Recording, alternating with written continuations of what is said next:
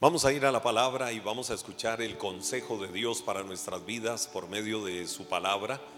Dile al Señor, háblame, sé que hay algo bueno de Dios para mi vida hoy y quiero que me hables, que tu palabra me ministre y que por ella pueda aprender, pueda recibir, pueda crecer, pueda tener más fundamentos sólidos de las verdades infalibles de Dios que llegan a lo más profundo del corazón. Dios te va a hablar y te va a bendecir por medio de su palabra. Estoy compartiendo en este mes que hemos llamado de la cruz a la resurrección. Ese, ese es el tema del mes. El mes de abril lo hemos llamado de la cruz a la resurrección. Una verdad que yo creo que todos creemos, ¿verdad? Nosotros no vivimos al Cristo de la cruz. Yo no creo para mi vida hoy en el Cristo de la cruz. Yo creo en el Cristo que la Biblia me enseña. El que fue a una cruz en amor, derramando su sangre por cada uno de nosotros para darnos salvación y vida eterna, un día de mi vida yo reconocí, acepté ese sacrificio. ¿Para qué? Para hoy creer en el Cristo que está sentado a la diestra del Padre en un trono de gloria y ahí está inamovible. Cielo y tierra pasarán, cualquier cosa pasará. El hombre se quedará en el camino, pero él seguirá permanentemente sentado en su trono y nada lo va a hacer caer de ahí. Y ese es el Cristo del que nosotros hablamos y creemos. Es el Cristo del que habla la Biblia en el libro del Apocalipsis capítulo 1, que dice es el alfa y la omega, el principio y el fin, el que estuvo muerto, pero he aquí que vive y reina, el que tiene las llaves. Él es Rey de Reyes y Señor de Señores. En ese creemos y es el Cristo de nuestras vidas. El Cristo no flagelado, el Cristo no molido en la cruz. Ese es del que tenemos que hablarle al mundo cada día. De ese Cristo tenemos que enseñarle a la gente, porque ese sacrificio fue para darnos vida eterna. Pero en nuestra vida práctica, hoy creemos en ese Cristo sentado en su trono que la Biblia revela. Y ahí es donde está Él. Y su perfecta voluntad es que lo veamos así. Pero, hablando de esto, enseñando sobre esto, caminando sobre esa verdad, tenemos que saber todo el proceso de la cruz de Cristo, porque el hombre, el ser humano, las personas tienen que saber del Cristo que murió, del Cristo que dio su vida por cada uno de nosotros. Por eso el tema dentro de esta temporada, esta serie que le hemos llamado de la cruz a la resurrección, comparto el tema los poderes de su sangre. La semana anterior me quedé en la introducción del tema los poderes de su sangre. Y usé una idea, una, una, una enseñanza del Antiguo Testamento cuando el leproso, la persona que estaba en el Valle de los Leprosarios, mire, ahora que estamos ya entrando a la Semana Santa y entrando a la Semana Santa, eh, usted disfruta de películas en la televisión. Hay una premier esta semana, es una premier que se llama Ben Hur que eh, describe muy bien el Valle de los Leprosarios. Eh, la película Ben Hur, así eh, literalmente lo describe porque así era como lo vivían. Y miles de años o muchos años antes de esto, imagínense que todavía o apenas estaba entrando la, la, era de la, de la ley mosaica, se hablaba ya, se enseñaba de que si había una persona que tenía lepra, y se veía que la persona era limpia, se presentaba al sacerdote y fue lo que enseñé la semana anterior. Había todo un ritual y en ese ritual al final el sacerdote tomaba un hisopo y venía la aspersión de la sangre de un ave que había sido derramada sobre una vasija y la aspersión de esa sangre siete veces, siete veces sobre el leproso. Luego de esto venía todo un protocolo ahí ceremonial y a la persona el siguiente paso era que se le reinsertara nuevamente en la sociedad. La persona quedaba ya eh, libre de la lepra, libre de ese mal en su cuerpo, eh, purulento, llagoso, eh, todas esas ulceraciones que le hacían tanto daño, que lo estaban destruyendo, que le estaban carcomiendo y decían quedó totalmente libre, la persona ya puede reinsertarse nuevamente a la sociedad y disfrutar una vida a plenitud. ¿Cómo eso es símbolo de lo que sucede en Cristo? Cómo Cristo viene y con su sangre, la aspersión de su sangre preciosa derramada en la cruz, esa sangre que Cristo, eh, según yo lo veo en la Biblia, dejó en siete lugares diferentes sangre. Eh, por lo menos en mis registros, pueden haber más eh, por ahí, pero, pero para efectos de esto, siete lugares diferentes donde Cristo eh, dejó sangre de su cuerpo, siete lugares de su cuerpo, de donde salió sangre. Y esa sangre a nosotros nos limpia de toda lepra, de muerte espiritual que teníamos para darnos ahora una vida con propósito. Y eso fue lo que Cristo hizo con cada uno de nosotros. Entonces, las figuras de las siete aspersiones de sangre de los leprosos tipifica a Cristo. Y no solo tipifica a Cristo en su persona, sino esas siete partes de su cuerpo donde dejó rastros de sangre para decirnos a nosotros que podemos ser limpios. Hoy quiero empezar la ruta de esos siete diferentes lugares donde Cristo dejó sangre. Y ¿Y qué aplicación rica podemos traer a nuestras vidas para saber que si Cristo cargó con la maldición del pecado de nosotros, ahora podemos tener libertad para disfrutar lo que ya Él pagó por cada uno de nosotros? Entonces empiezo a compartir las siete ocasiones diferentes en que salió sangre del cuerpo de Cristo. Número uno, la aspersión de la sangre de Cristo o la salida o el derramamiento de la sangre de Cristo de sus manos. Di conmigo, sangre de sus manos. Eh, Jesús en la cruz del Calvario derramó sangre, sangre que salía de sus manos. Ahora, toda la vida ha habido un debate y le voy a clarificar algo. Ha habido eh, un debate eh, por el pasaje eh, o por lo que la Biblia enseña de dónde Cristo fue clavado en la cruz del Calvario. El Evangelio de Mateo capítulo 27 versos 33 al 35 nos enseña diciendo lo siguiente. Llegaron a un sitio llamado Gólgota, que significa lugar de la calavera. Le dieron a Jesús vino mezclado con hiel para que bebiera, pero después de probarlo no quiso beberlo. Eh, ahí se estaba cumpliendo lo que dice el Salmo 62, y en mi sed me, eh, me dieron a beber vinagre.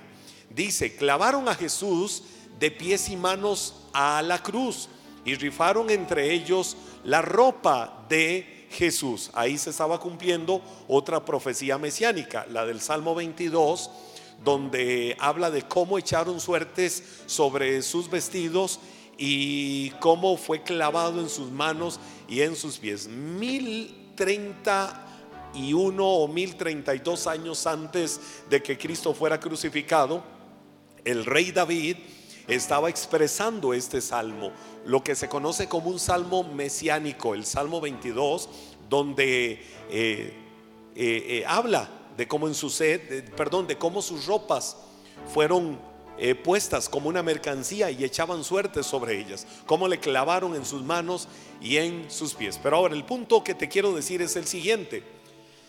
No, no como un tema de enseñanza, sino como, como un tema de análisis para que quede ahí de inquietud en el corazón de ustedes. La gente muchas veces dice, eh, ¿dónde Jesús fue clavado? En sus manos, es decir, aquí como en la palma de sus manos, o en la muñeca. Muchos han sostenido que en la muñeca. Eh, médicamente es imposible que haya sido en la muñeca, porque la Biblia enseña de que no fue quebrado ni uno solo de sus huesos. No quebraron uno solo de sus huesos y para que se cumpliese la palabra el Padre nunca lo hubiera permitido. Si una persona eh, recibe un clavo como los que Jesús recibió en su muñeca, le hubieran quebrado los huesos. No es un asunto para describirlo eh, ahorita pero es un tema que sí yo lo he estudiado y lo he analizado a profundidad desde la perspectiva de los especialistas en el campo médico, en el campo de, de, la salud. y de muchas otras cosas y cómo eh, aquí sí se puede. Muchos dicen que los clavos acá eh, se hubiera desgarrado, pero no.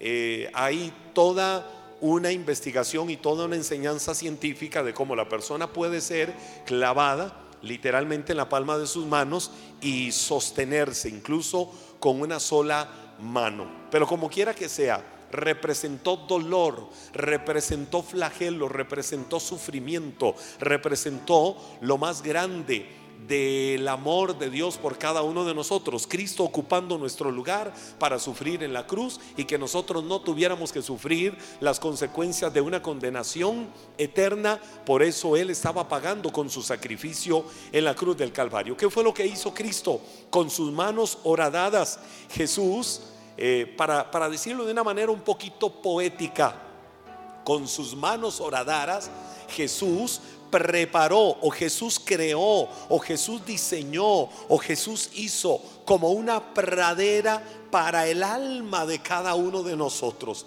¿Y qué fue lo que hizo? Arrancó los espinosos arbustos de la condenación que había sobre nuestras vidas y los enormes peñascos del pecado que nos impedía tener vida eterna a cada uno de nosotros. En su lugar puso las semillas de su gracia y cavó una laguna llena de su misericordia y de su amor para mostrarte que Él te ama con un amor eterno y que su plan perfecto no era que fueras a la condenación, sino que hoy pudieras decir, soy hijo, soy hija de Dios, Él es mi Padre y mi Padre me ama y tengo la vida eterna por lo que Cristo en la cruz hizo por cada uno de nosotros. Y esa es la verdad hermosa y linda que tenemos que creer. Ahora, las manos de Jesús ya cargaron sus manos. Quiero que levantes tus manos. Las manos de Jesús ya cargaron toda forma de maldición que hoy libera tus manos de ser usadas para formas de maldición. ¿Qué significa eso? Que si ya Cristo cargó con eso, hoy nosotros somos libres de todo mal uso de nuestras manos.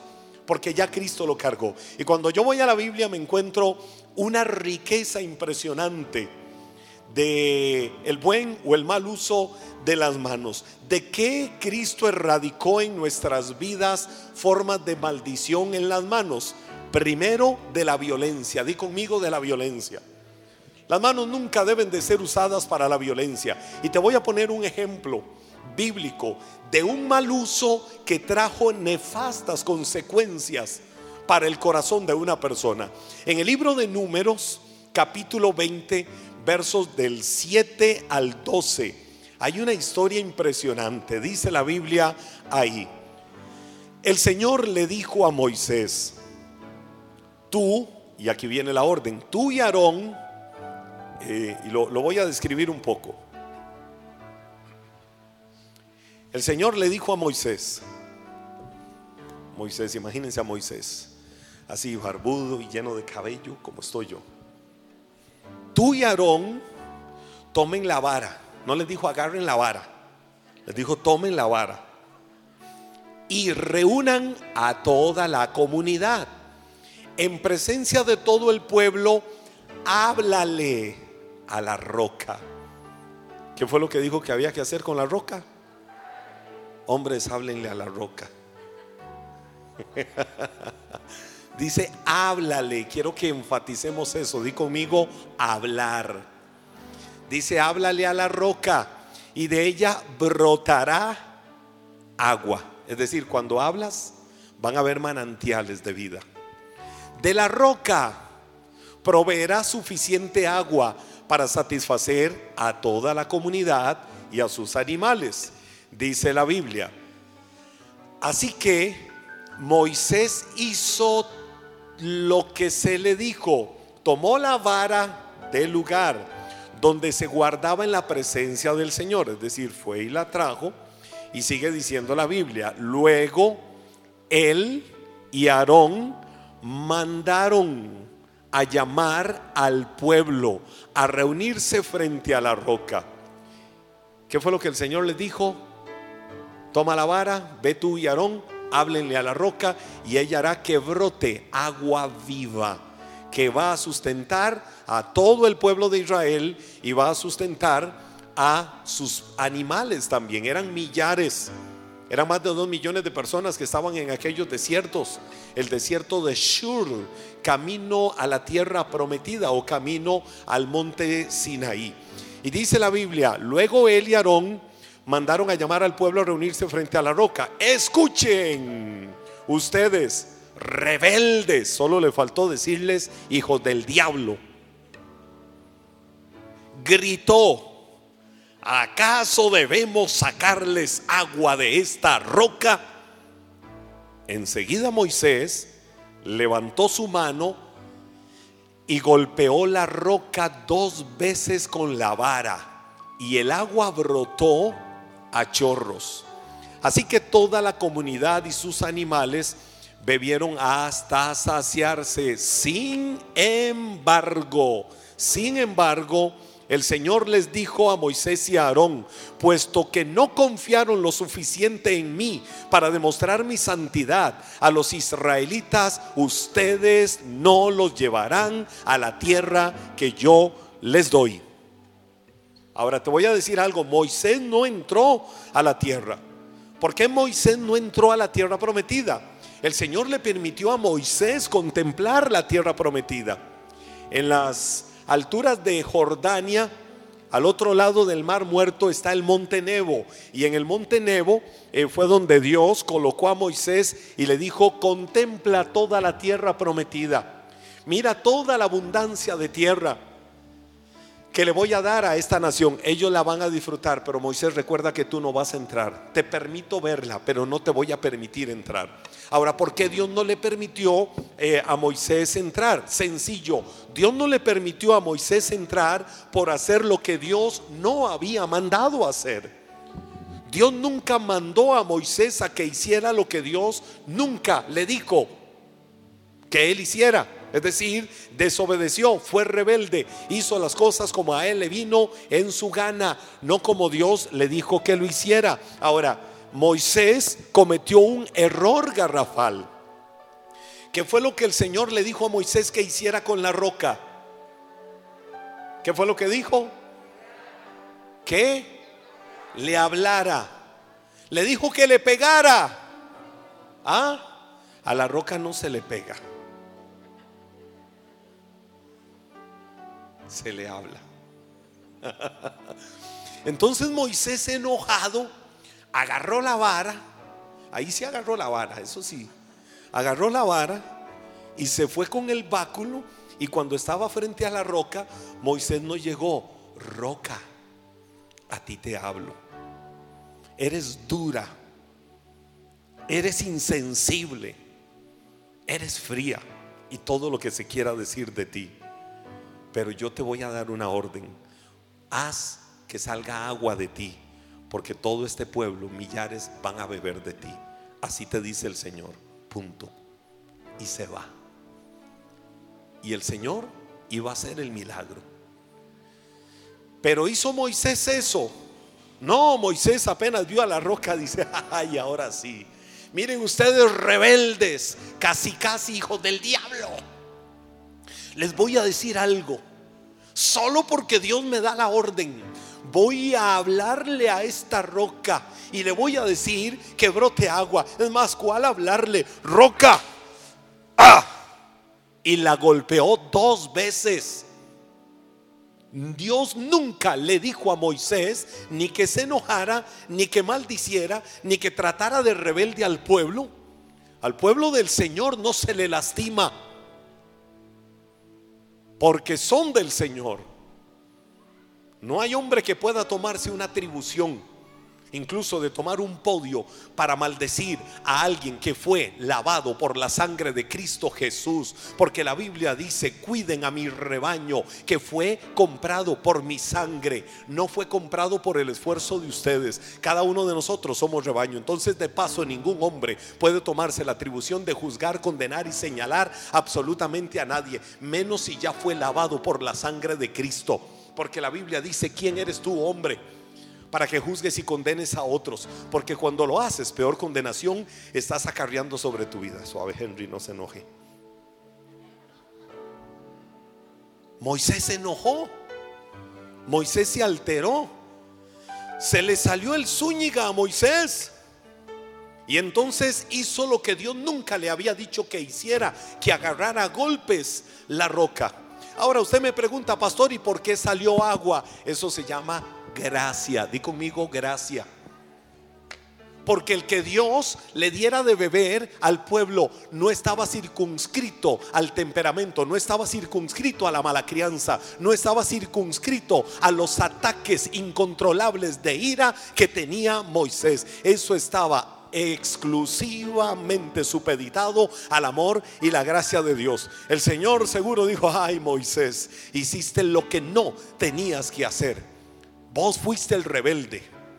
Permitiste que tu temperamento explotara permitiste que tus emociones fueran las que actuaran, pero a pesar de lo que hiciste, voy a mostrarle al pueblo mi amor y mi gracia. Y brotaron manantiales, torrentes, ríos de agua viva. Eso es lo que sucede también en nosotros cuando venimos a Cristo y nuestra vida es cambiada por el amor, cuando su sangre nos limpia y nos perdona de todo pecado. Ahora no hay agua estancada que por estancada huele mal. No, ahora hay agua que fluye y se mueve. Es agua viva, ríos de agua viva salen del interior de cada uno por lo que Dios hizo en su vida y en su corazón. Pero ¿qué sucede? Cristo es la roca que hoy muchos están golpeando con estilos de vida violentos. Cristo es esa roca que hoy muchos están golpeando, metiéndole clavos de dolor al hacer un uso incorrecto de sus manos.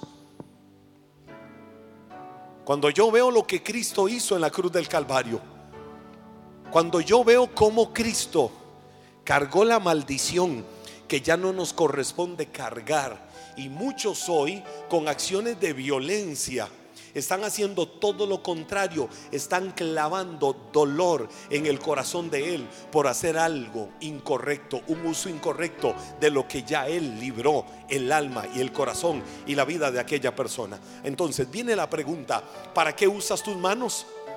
que nunca tus manos sean usadas para descargar con ellas el peso de tu furia, el peso de tu enojo, para seres amados, para tus hijos, para tus hijas, para absolutamente nadie. Los golpes nunca van a corregir absolutamente a nadie. Mejor habla como debió de haber hecho Moisés.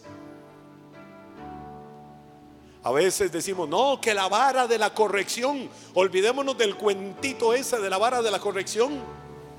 Hemos tergiversado las verdades de la Biblia con eso. No, que la Biblia habla de, la faja, de la corrección. ¿Y por qué le digo esto? Porque el 99.99% de las veces que se usa la pseudovara de la corrección no es para corregir, es para desahogar furia y enojo y acciones de violencia en el corazón de la persona que lo está haciendo. Y entonces muchas veces lo que hacemos es marcar Creo que hay una enseñanza muy profunda cuando el Señor le dijo a Moisés, háblale, háblale. Nosotros, me decía una persona una frase y yo dije, qué buena esa frase. No necesitamos, ayer me la decía una persona, eh, atendía a una gente y me decía, yo creo en algo, me dijo esa persona, yo creo en algo, no tenemos que hacer un uso de elementos externos para mostrarle aún a nuestros hijos que tenemos autoridad. A veces necesitamos elementos externos. Y cuando yo veo la Biblia, el Señor no le dijo a Moisés, agarra la vara y le das golpes a la roca. Le dijo, la vara es símbolo de autoridad, pero no es símbolo de violencia. Levantar la vara está significando que hay autoridad en ti, es un símbolo de eso. Pero a la roca le hablas no la vas a golpear. Y ese error fue el que provocó que Moisés no entrara a la tierra prometida, por el mal uso de sus manos. A veces Alguien puede levantar sus manos para adorar a Dios, pero simultáneamente las está usando para maldecir o para violentarse de una o de otra manera. Levanta tus manos para adorar a Dios. Nunca, ni siquiera incluso para gestos obscenos o vergonzosos que fomenten la violencia. Nunca te permitas eso que tus manos se levanten siempre, pero para alabar y adorar y exaltar el nombre del Señor. Nunca levantes tus manos para que al chofer imprudente de la carretera le muestres un dedo que no tenías que mostrarle. ¿Sabe que una vez le voy a contar algo? Usted no crea que es que nacimos inmaculados. En mis primeros años, con el primer carro que yo tuve, eh, recuerdo que mi primer carro era un Subaru GL color vino, hermoso en ese tiempo ese carro, hace 20, casi 30 años. Y, y recuerdo que un día voy cruzando ahí cerca de la avenida 10 en San José. Y esos primeros años, usted sabe, uno saca pecho y ve un chofer matón y, qué, o imprudente, etcétera, etcétera. Pues resulta que un día va un taxi y comete una imprudencia que casi provoca que yo me vuelque. Pero controlé el carro por la imprudencia que él cometió. No me quedé ahí diciendo, Señor, yo te doy las gracias por haberme librado de un accidente terrible. No, yo dije, este hijo de la desgracia va a saber quién es Henry Zúñiga. Y entonces aceleré. Y cuando aceleré, me le acerqué y llegamos a un semáforo y en el semáforo le abrí la ventana y le dije, estás dormido imbécil, no te das cuenta lo que acabas de hacer. Y yo gesticulando con mis manos, no con signos obscenos, pero sí gesticulando y no te das cuenta lo que estás haciendo. Despertate, te regalaron la licencia. Así de controlado le hablé.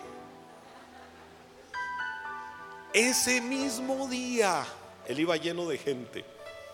Ese mismo día en la noche se me acerca un consiervo de ministerio que se llama Freddy y me dice, Henry, tengo que hablar con vos. ¿Qué pasó? Tengo a un discípulo, Charlie. Le digo, sí, era muy nuevito en el Señor. Hoy somos amigos entrañables de la vida y él es pastor fuera del país. Charlie está muy afectado contra vos. Y le digo, ¿por qué? Porque dice que iba en un taxi como a mediodía. Y le dijiste de todo al chofer del taxi. Y él dijo, no, no puede ser. Ese es el que se sube ahí a enseñarme. Él es mi maestro de escuela de líderes. Nunca más yo dije, Señor, qué vergüenza, nunca más, nunca más. ¿Cuántas veces nosotros usamos nuestras manos para la violencia? Cuando deben de ser usadas para alabar y adorar el nombre del Señor, porque ya Cristo cargó toda forma de violencia que pudiera haber en tus manos, derramando su sangre ahí en la cruz del Calvario. Ahora, cuando yo veo lo que Cristo hizo con sus manos, le estoy hablando solo de sus manos horadadas. Le estoy hablando solo de sus manos vertiendo sangre, cargando la maldición. Maldición como cuál? La del robo. ¿Para qué Cristo cargó maldición en sus manos? Para liberarte del robo. Efesios 4:28. ¿Sabe qué dice la Biblia ahí? Efesios 4:28. Si eres ladrón, ¿cuántos dicen amén? Si eres ladrón, ¿cuántos dicen amén? Quería ver si estaban bien despiertos. Si eres ladrón, deja de robar. En cambio, y mire cómo la Biblia al robo liga las manos. En cambio, usa tus manos en un buen trabajo digno y luego comparte generosamente con los que tienen necesidad. ¿Qué dice la Biblia? Eres un ladrón ¿Qué haces? Ve a la iglesia para que oren por ti, para que te liberen de ese demonio de clectomanía. No, lo que la Biblia dice es deja de robar. O sea, si yo estoy en Cristo y estoy robando, lo que la porque la Biblia le está hablando ahí a creyentes. le está hablando a una iglesia. Le está hablando a la iglesia de Éfeso. Y si le está hablando a la iglesia de Éfeso, le está hablando a creyentes nacidos de nuevo, que ya conocían de Cristo. Pero a ellos les está diciendo Pablo en ese verso 28, ladrones, dejen de robar. Ya no lo hagan más. Usen sus manos de ahora en adelante para trabajar. Trabajen dignamente. Y luego de que trabajan dignamente, también vayan y compartan con otros que tienen necesidad. Que tus manos se levanten a Dios y nunca para llevarse lo que no te pertenece de la oficina, del taller, del carro que reparan, del supermercado, de la tienda, de donde sea. Que tus manos que se levantan para adorar a Dios nunca tomen esas manos lo que no es tuyo y te lo metas a la bolsa. Y eso es lo que la Biblia está enseñando. Trabaja y haz con tus manos lo que es bueno. ¿Por qué? Porque ya hubo unas manos hace dos mil años allá en el Gólgota o la calavera que cargó con la maldición del robo para que hoy nosotros seamos libres de ellas. Que tus manos tampoco le roben a Dios lo que es suyo, usándolo para otro fin. Cuando hay algo que es propiedad de Dios, yo no puedo hacer uso de eso porque es propiedad de Dios y lo usamos para otro fin. Como cuando la ley del, del, cordán, ya se me fue la frase, eh, que Jesús enseñaba. Eh, cuando llegaba un hombre y decía, mamá, te iba a dar de la mesada, del apoyo que te doy. O papá, te iba a dar del apoyo que te doy. Pero como tengo que dar a la iglesia, entonces no te lo puedo dar a ti. Y Jesús enseñaba, Jesús enseñaba a hacer diferencia entre una cosa y otra, para que no le robes a quien tienes que honrar y para que tampoco le robes a Dios. Pero muchas veces nosotros hacemos uso con nuestras manos de lo que es propiedad de Dios y le damos otro fin. Que tus manos tampoco le roben nunca, nunca a Dios. ¿Dónde la Biblia enseña eso? En el libro de Malaquías, capítulo 3, en el verso 8, dice la Biblia, ¿Debería el pueblo estafar a Dios? Mire cómo lo dice. Es más, ayúdenme ustedes respondiéndome a la pregunta. ¿Debería el pueblo estafar a Dios? ¿Debería el pueblo estafar a Dios? No. Sin embargo, ustedes me han estafado. Pero ustedes preguntan, ¿qué quieres decir? ¿Cuándo te hemos estafado? Me han robado los diezmos y ofrendas que me corresponden. Ahora le voy a decir algo. ¿Cómo el pueblo de Israel Dios mismo los acusa aquí, como el pueblo de Israel le robaba con sus manos a Dios. Lo hacían en dos direcciones. Una, tomando lo que es propiedad de Dios. Y dos, quitándole el privilegio de hacer lo que él anhelaba para bendecirlos.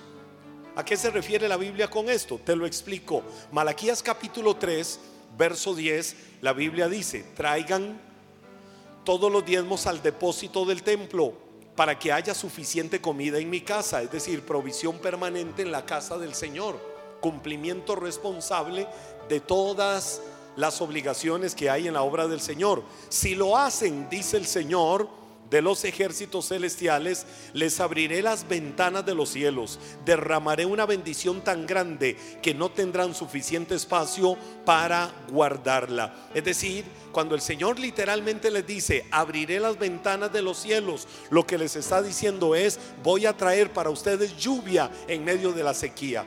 Hay sequía financiera, hay sequía material, hay sequía en varias áreas. Honrame y yo voy a traer la lluvia de bendición sobre tu vida. Y dice el Señor, y yo reprenderé los insectos o reprenderé al devorador. Es decir, ¿qué es lo que se está comiendo tu tierra?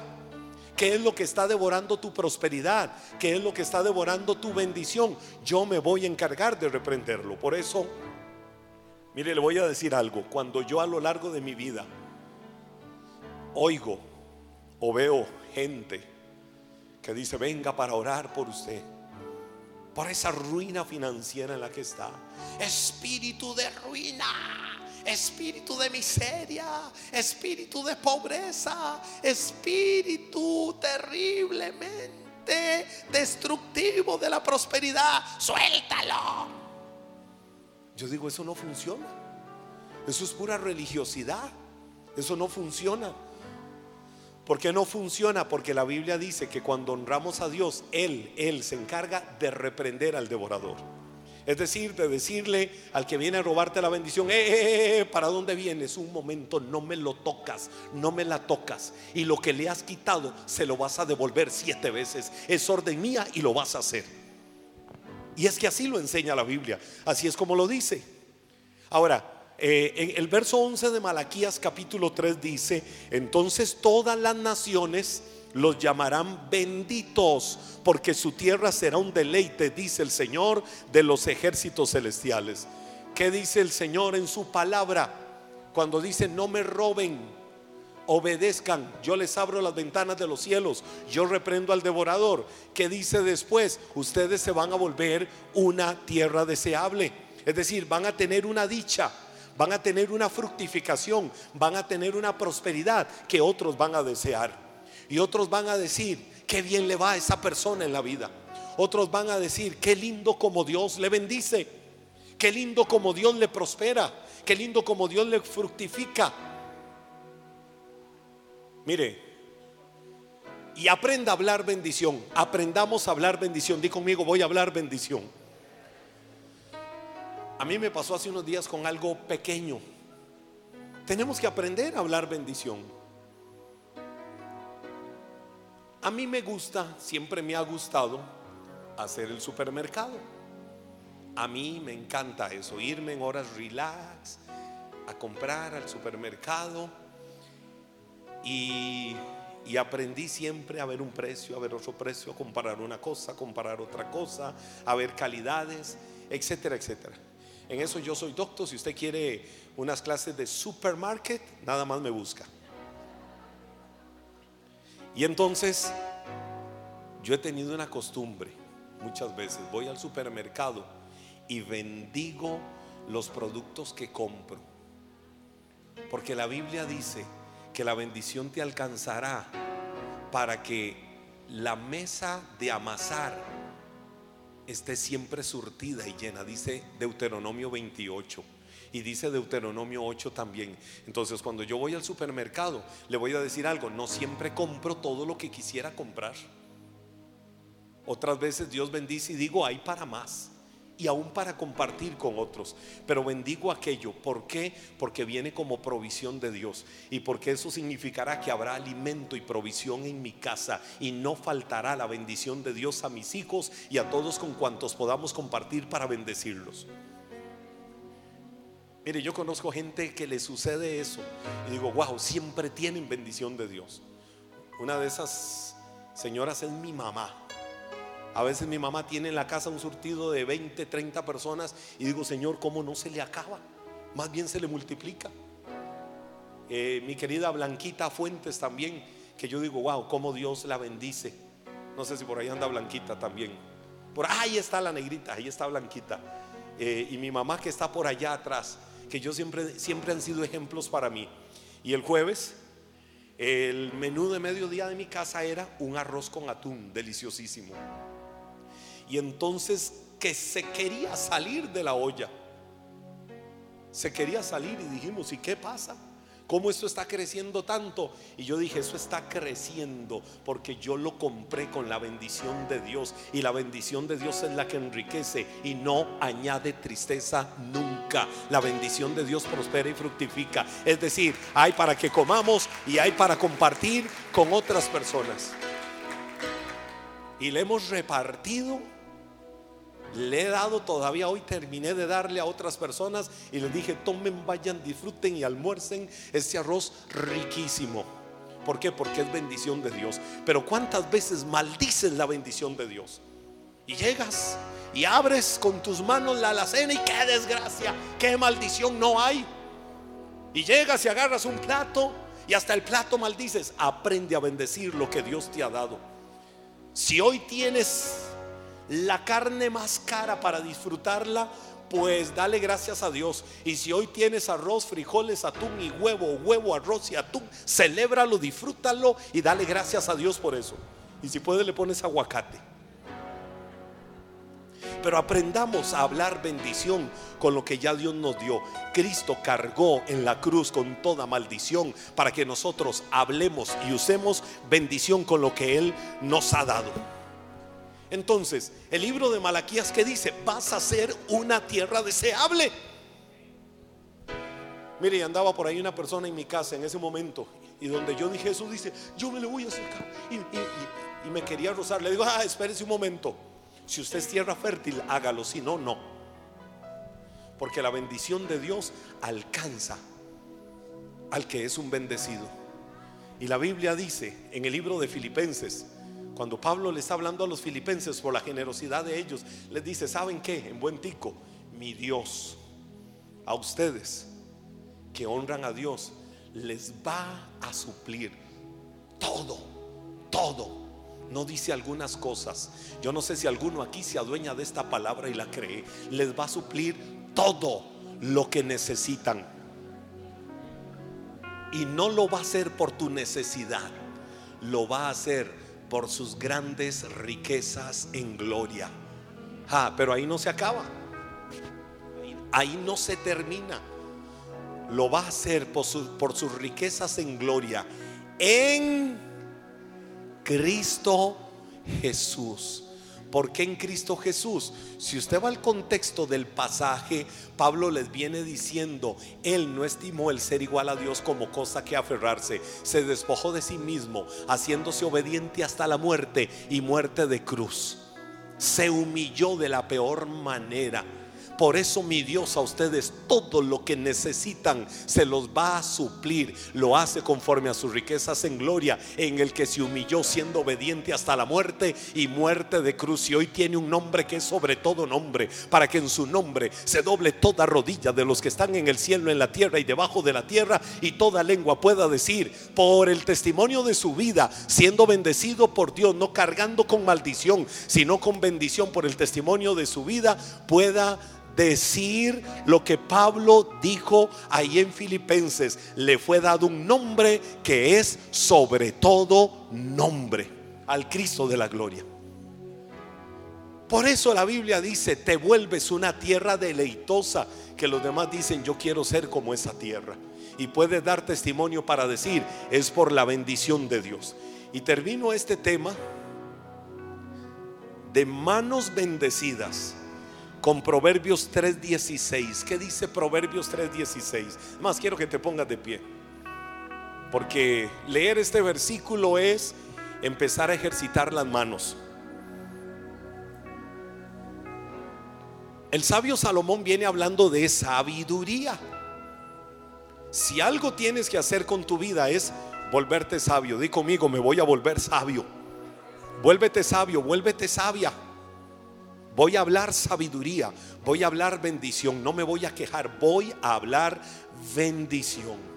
Entonces, cuando yo hablo con sabiduría, Proverbios 3:16 dice, con la mano derecha te ofrece una larga vida. Mano derecha, mano derecha, que te ofrece larga vida. Hoy puede declarar y decir, en mi mano derecha tengo largura de vida y yo lo creo y lo declaro.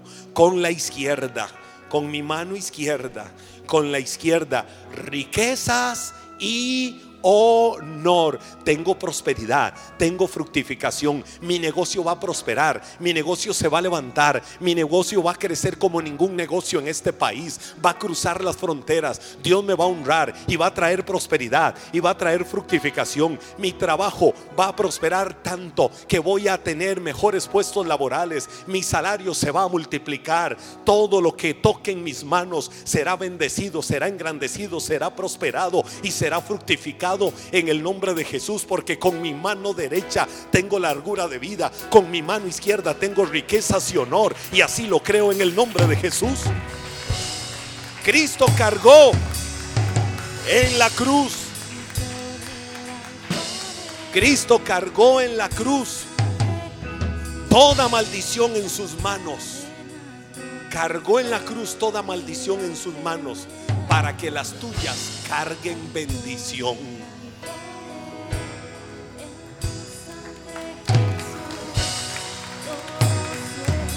¿Qué van a cargar tus manos? Tus manos van a cargar bendición. La bendición viene cuando Dios bendice la obra de nuestras manos. ¿Lo puedes creer? Empieza a bendecir tus manos. Empieza a, a darle gracias a Dios por la gracia que tienes particular para esas manos. Hoy empieza a bendecirlas. Dale gracias a Dios que el uso que le des a esas manos, con el talento, con la gracia, con el potencial que tienes, sea para darle gloria a Dios, que tus palabras hablen bendición. Dile, Señor, lo que yo haga va a, va a prosperar, lo que yo haga va a fructificar, lo que yo haga se va a engrandecer. Voy a ver bendición, voy a ver prosperidad, voy a ver cosas grandes y hermosas en mi vida, en todo lo que haga. ¿Le puedes creer hoy a Dios? Levanta tus manos y dile, Señor, yo te doy gracias, porque no fue en vano que tus manos fueran flageladas cargando maldición en ellas.